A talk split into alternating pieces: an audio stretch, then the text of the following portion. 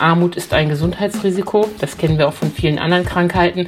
Aber es ist eben auch ein höheres Risiko, an Corona zu erkranken und an Corona zu versterben. Die Corona-Inzidenzen in NRW sinken und Anfang der Woche wurde bei uns, was die vollständig geimpften Menschen angeht, die 5-Millionen-Marke geknackt. Das sieht also erstmal alles gut aus und macht Hoffnung.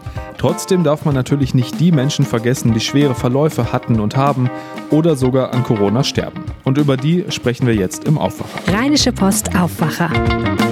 News aus NRW und dem Rest der Welt. Mit Benjamin Meyer. Hallo zusammen. Wir haben in dieser Woche einen ganz besonderen Gast. Für die nächste Aufwacherfolge am Wochenende sprechen wir mit einem Clown. Klingt sehr lustig und das wird es bestimmt auch, aber Herr Martini hat eine ganz besondere Mission. Als Kölner Klinik-Clown besucht er nämlich bedürftige Menschen, zum Beispiel in Kinderkliniken oder Hospizen. Wenn ihr Fragen an ihn habt über seine Tätigkeit oder über seine Einsätze, dann schickt sie uns gerne an aufwacher.rp-online.de und wir stellen ihm dann eure Fragen. Vielen Dank dafür. Und damit kommen wir zu unserem Hauptthema heute. Die Corona-Inzidenz, Neuinfektionen, Menschen, die infolge einer Corona-Infektion gestorben sind. Unser Alltag wird von vielen zum Teil traurigen Zahlen begleitet und meine Kollegin Antje Höning hat einen exklusiven Einblick in einen Bericht bekommen, der uns etwas mehr Aufschluss über diese Zahlen hier bei uns in der Region im Rheinland gibt. Und darüber wollen wir jetzt sprechen. Hallo Antje. Hallo. Antje, in dem Bericht geht es ja ganz konkret um die Menschen, die im Rheinland an Corona gestorben sind. 9300 Menschen waren das bis Mitte Juni. Das ist erstmal eine Zahl, aber im Endeffekt reden wir hier über Menschenleben und viele traurige Schicksale. Trotzdem natürlich die Frage, wie sind diese 9300 Fälle denn einzuordnen? Ja, erstmal ist äh, meines Wissens die erste Auswertung dieser Art, die gemacht wurde. Und um das ein bisschen besser einzuordnen, das sind zwei Prozent der Erkrankten. Das macht die Zahl ja ein bisschen kleiner, aber ist natürlich schon noch immer erschreckend. Daran zeigt sich nochmal, was ähm, Covid-19 doch für eine gefährliche Krankheit ist und dass bei allen leichten Fällen, die wir Gott sei Dank erleben, in der Mehrheit, dass es eben auch immer wieder doch zu einer bedeutenden Zahl an Todesfällen leider kommt kommt. Man hat ja zuletzt allein bei den Inzidenzen gesehen, dass es regional starke Unterschiede gibt und dass die Werte selbst innerhalb einer Stadt von Viertel zu Viertel extrem schwanken können. In Köln gab es ja zum Beispiel Viertel, die bei Null waren, während andere eine Inzidenz von 700 hatten. Sieht man diese dramatischen und ja auch wirklich traurigen Unterschiede auch bei den Todesfällen so deutlich? Ja, absolut. Ähm, der Report listet für die einzelnen kreisfreien Städte und Kreise auf, wie hoch die Sterbewelle je 100.000 Einwohner sind. Und da ergibt sich doch ein deutliches Ranking. Am höchsten ist diese Zahl in Oberhausen. Da kommen auf 100.000 Einwohner 156 Sterbefälle aufgrund von Covid-19. Auch sehr hoch ist diese Zahl im Kreis Heinsberg 145. Dann folgen die Städte Remscheid und Duisburg auch noch mit sehr hohen Zahlen. Ganz anders sieht es dagegen im Kreis Kleve, im Kreis Wesel, in Leverkusen und im Rheinisch-Bergischen Kreis aus. Da sind die Zahlen deutlich geringer, liegen äh, bei 60 und drunter.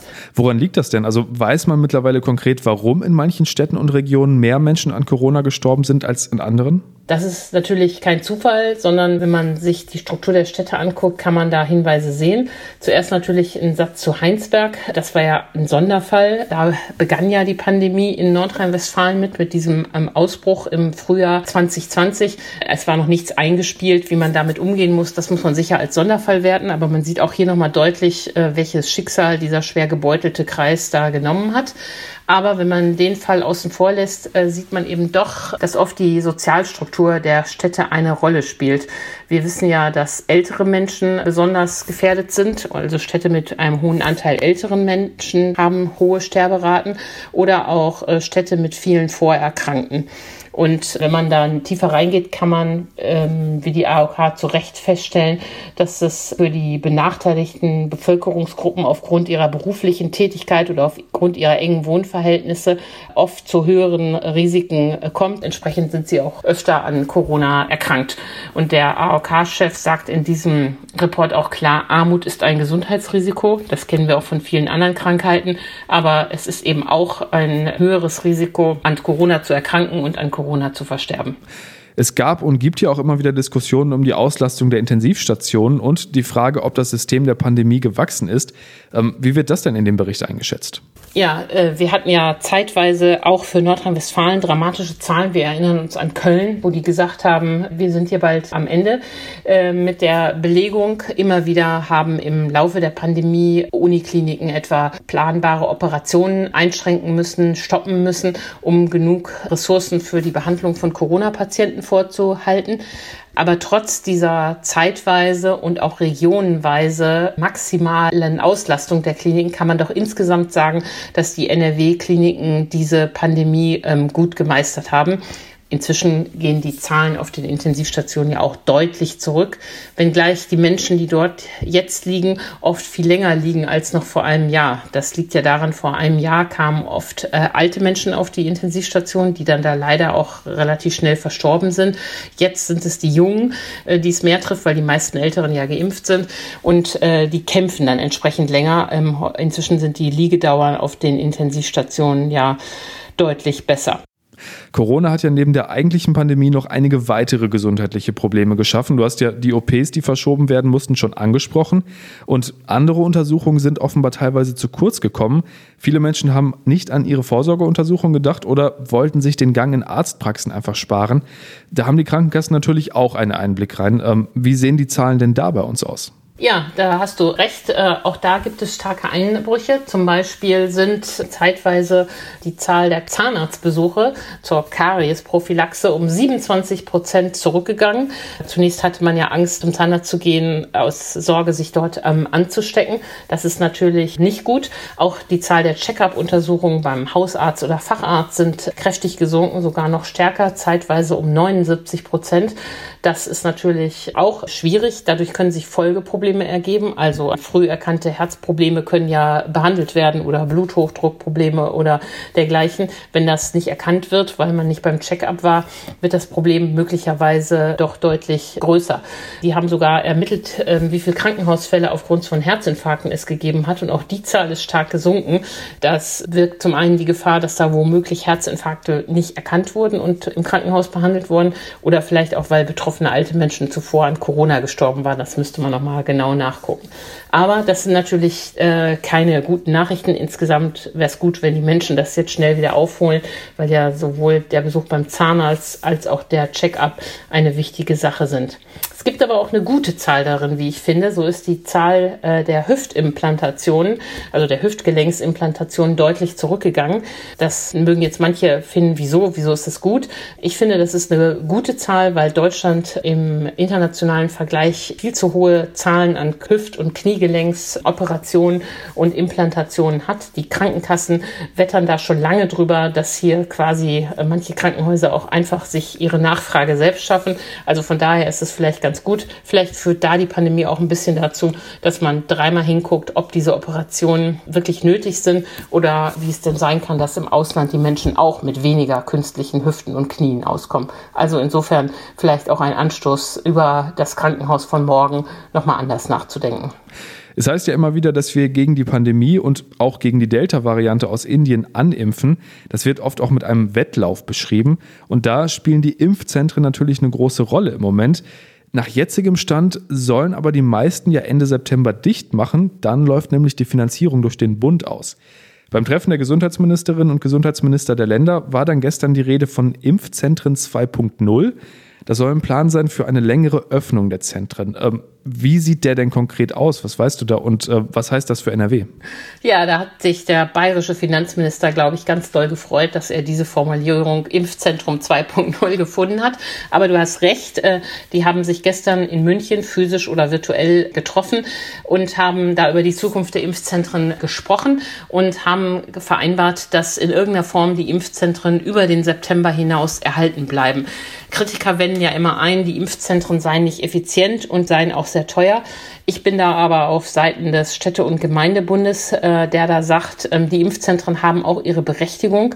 Es ist eine Struktur, die wir aufgebaut haben und ähm, die wir äh, in der Rückhand behalten sollten. Denn, wie du ja auch schon gesagt hast, ähm, da kommt noch was. Also, es ist ja nur eine Frage der Zeit, bis wir alle die dritte Impfung brauchen, sofern wir nicht mit Johnson Johnson geimpft sind und bisher nur eine hatten. Denn das Virus mutiert immer weiter. Aktuell macht die Delta-Variante, die ja in Indien zuerst aufgetreten ist, äh, besondere Sorgen. Und wir sehen in Großbritannien, was passiert. Da steigen die Fallzahlen ja wieder ziemlich stark an und treffen da vor allen Dingen ungeimpfte Menschen oder Menschen mit nur einer Impfung. Also die Pandemie ist nicht vorbei, wenn alle, die wollen, geimpft sind, sondern es wird da äh, dritte Impfung geben. Und für diesen Fall sollten wir die Impfzentren tatsächlich behalten. Denn es kann dann auch wieder plötzlich sehr schnell gehen müssen. Und ein anderer Punkt, auf den auch Jens Spahn gestern zu Recht hingewiesen hat, die Impfzentren sind auch eine wichtige Basis ähm, für diese mobilen Teams. Das sind ja die Teams, die in Alten- und Pflegeheime gehen. Und wenn sich die Delta-Variante hier so schön ausbreitet, schön in Anführungszeichen, dass wir die äh, Auffrischungsimpfung brauchen, dann sollen, so hatte Spahn zu Recht gesagt, auch die Alten in den Pflegeheimen wieder zuerst geimpft werden sollen. Und dafür brauchen wir die Teams und die brauchen eine Basis. Die können ja nicht vom Hausarzt um der um die Ecke aus starten. Deshalb überlegt man sich, wie man die jetzt so ein bisschen schlanker gestaltet, aber in der Hinterhand behält. Ich finde, das ist eine richtige Entscheidung und die Pandemie kostet so viel Geld, da kommt es auf die paar Millionen für die Impfzentren auch nicht drauf an. Das ist wohl wahr. Vielen Dank für die Infos, Antje, und dir noch einen schönen Tag. Ja, vielen Dank, Benjamin. Bis bald. Tschüss. Wie wohnt ihr eigentlich so am liebsten? Also, wie sieht euer perfektes Zuhause aus? Eine große Küche oder vor allem ein großes Wohnzimmer? Auf Social Media gibt es ja immer wieder Fotos und Videos von Häusern, bei denen so gar nichts groß, sondern alles klein ist. Tiny House ist der englische Begriff für diese Mini-Häuser. Und die finden sich auch in NRW. Was damit auf sich hat, das weiß meine Kollegin und NRW-Reporterin Claudia Hauser. Claudia, ähm, wenn jemand noch nie von diesem Trend Tiny House gehört hat, äh, wie würdest du das dann beschreiben? Hm, ich würde sagen, es ist im Grunde wie ein Bauwagen, nur eben optimal ausgebaut. Also man kann da sehr gut drin wohnen, würde ich sagen. Also man hat Strom, Wasser, ein Schlafzimmer, einen Wohnbereich, meistens auch eine Terrasse oder auf dem Dach noch irgendwas. Also genau, ist ein, vielleicht sowas wie ein Luxusbauwagen. Ein Luxusbauwagen, der dann aber nicht unbedingt rollt. Äh, zur Dimension, wir reden hier von Flächen, die auch mal so 14 Quadratmeter klein sein können. Das ist ein eher kleines WG-Zimmer, sage ich mal. Du hast mit einem Schreiner aus Hamm gesprochen, der sich auf diesen Trend hier in NRW spezialisiert hat und der davor auch schon persönliche Erfahrungen mit so einem Tiny House gemacht hat. Was ist denn für ihn der Charme daran? Also der Schreiner Stefan Diekmann heißt er aus Hamm, der hat selbst in Kanada mal eine Zeit lang in einem Tiny House gewohnt und fand es eben sehr cool. Also man hat halt eben ein freistehendes Haus, kann ja auch nicht jeder von sich behaupten und hat da alles, was man zum Leben braucht. Das sind halt auch Leute, die natürlich Nachhaltigkeit mögen, eine reduzierte Art zu leben, also die vielleicht auch Lust haben, ihr Leben mal auszumisten und man hat dann eben auf 14 Quadratmetern oder auch 20 alles, was man auch in einer 50 Quadratmeter Wohnung hätte, mit zusätzlicher Terrasse. Außerdem sind die Baukosten natürlich nicht so hoch und die Unterhaltungskosten natürlich auch nicht. Und tatsächlich ein fetter Vorteil, man muss nicht so viel putzen. Der Trend äh, ist ja auch richtig greifbar hier bei uns in NRW, denn das erste Tiny House Hotel in NRW wurde eröffnet. In Hamm, um genau zu sein. Und Stefan Diekmann, der Schreiner, über den du gerade gesprochen hast, der ist der Betreiber. Äh, was hat ihn denn dazu gebracht, jetzt so ein Hotel aufzumachen? Also, äh, weil er in Kanada in dem Haus gelebt hat, hat er dann angefangen, auch in Deutschland in seiner Schreinerei mal so ein Häuschen zu bauen. Und vor ungefähr fünf Jahren ist dann der ganze Trend auch aus den USA nach Europa geschwappt und hat hier so einen richtigen Hype ausgelöst, sagt er. Das hat er halt daran gemerkt, dass sich Leute auch dafür interessieren und er hat auch Aufträge gekriegt, solche Häuschen zu bauen und hatte da eben auch Spaß dran, das immer weiter zu optimieren. Also wo kann man noch eine Schublade reinbauen und, und noch irgendwie Verstauraum schaffen. Und deshalb hat er halt so ganz viele verschiedene Modelle gebaut und eben auch verkauft. Inzwischen hat er schon über 100 ganz nach individuellen Wünschen auch gebaut, überall in Europa verkauft. Und er wollte eigentlich eine Musterhaussiedlung bauen für Kunden, die dann das eben mal austesten können, da mal eine Nacht drin schlafen können und gucken, wie es ihnen gefällt und eben auch die unterschiedlichen Typen sehen. Und dann hat er sich gedacht, dann kann er eigentlich auch gleich ein Hotel daraus machen. Und das hat er jetzt gemacht mit acht kleinen Häuschen, ganz unterschiedlich, ganz unterschiedliche Varianten. Also mal mit Kinderzimmer, mal mit Badewanne, also sehr nett anzuschauen. Jetzt hat er eben Gäste, die da Urlaub machen, aber auch welche, die einfach zum Probewohnen dann da sind, um rauszufinden, ob sie sich das dauerhaft vorstellen können. Ich muss ja ehrlich sagen, äh, ich habe sehr gerne Platz. Äh, wie siehst du denn diesen Trend? Ich finde es schön. Ich könnte mir das auch für meinen Ruhestand vorstellen, auf so einer Wiese. Man muss natürlich gucken, das ist auch sein Problem so ein bisschen. ein Grundstück zu finden. Also er guckt auch schon in anderen Städten. Man braucht natürlich ein Grundstück mit Anschlussmöglichkeiten. Und ich finde es sehr attraktiv. Also es gibt auch Weinfässer, in denen man übernachten kann oder es gibt auch kleine Schäferwagen und ich finde, es hat auf jeden Fall was. Hat auf jeden Fall was, nur eben nicht viel Platz. NRW-Reporterin Claudia Hauser über Tiny Houses, die es nicht nur in den USA, sondern auch bei uns in NRW gibt. Vielen Dank dir. Gern geschehen. Schauen wir noch kurz auf die aktuellen Meldungen und da sind wir noch mal kurz beim Treffen der Gesundheitsministerinnen und Gesundheitsminister gestern. Es ging da nämlich auch um Schnelltests in Schulen und Kitas und genau die soll es weiter flächendeckend und zweimal pro Woche geben. Und auch Firmen sollen weiter verpflichtet werden, zumindest bis September den Mitarbeitenden regelmäßig Testangebote zu machen. Und noch eine Neuigkeit zum Thema Schulen und Corona. Die Maskenpflicht auf Schulhöfen, die wird ab kommendem Montag aufgehoben. Das hat Schulministerin Yvonne Gebauer gestern mitgeteilt. Zum Schluss gibt es natürlich noch den Blick aufs Wetter. Das wird heute ziemlich heiß, bis zu 36 Grad sind möglich und ab dem Nachmittag kann es dann auch örtlich Schauer, Gewitter und teilweise auch Sturmböen und Starkregen geben. Für Freitag sieht es dann ganz ähnlich aus, wieder heiß und schwül und auch Gewitter sind dann wieder möglich. Und das war der Aufwacher am 17. Juni 2021. Schön, dass ihr dabei wart. Habt einen guten Tag.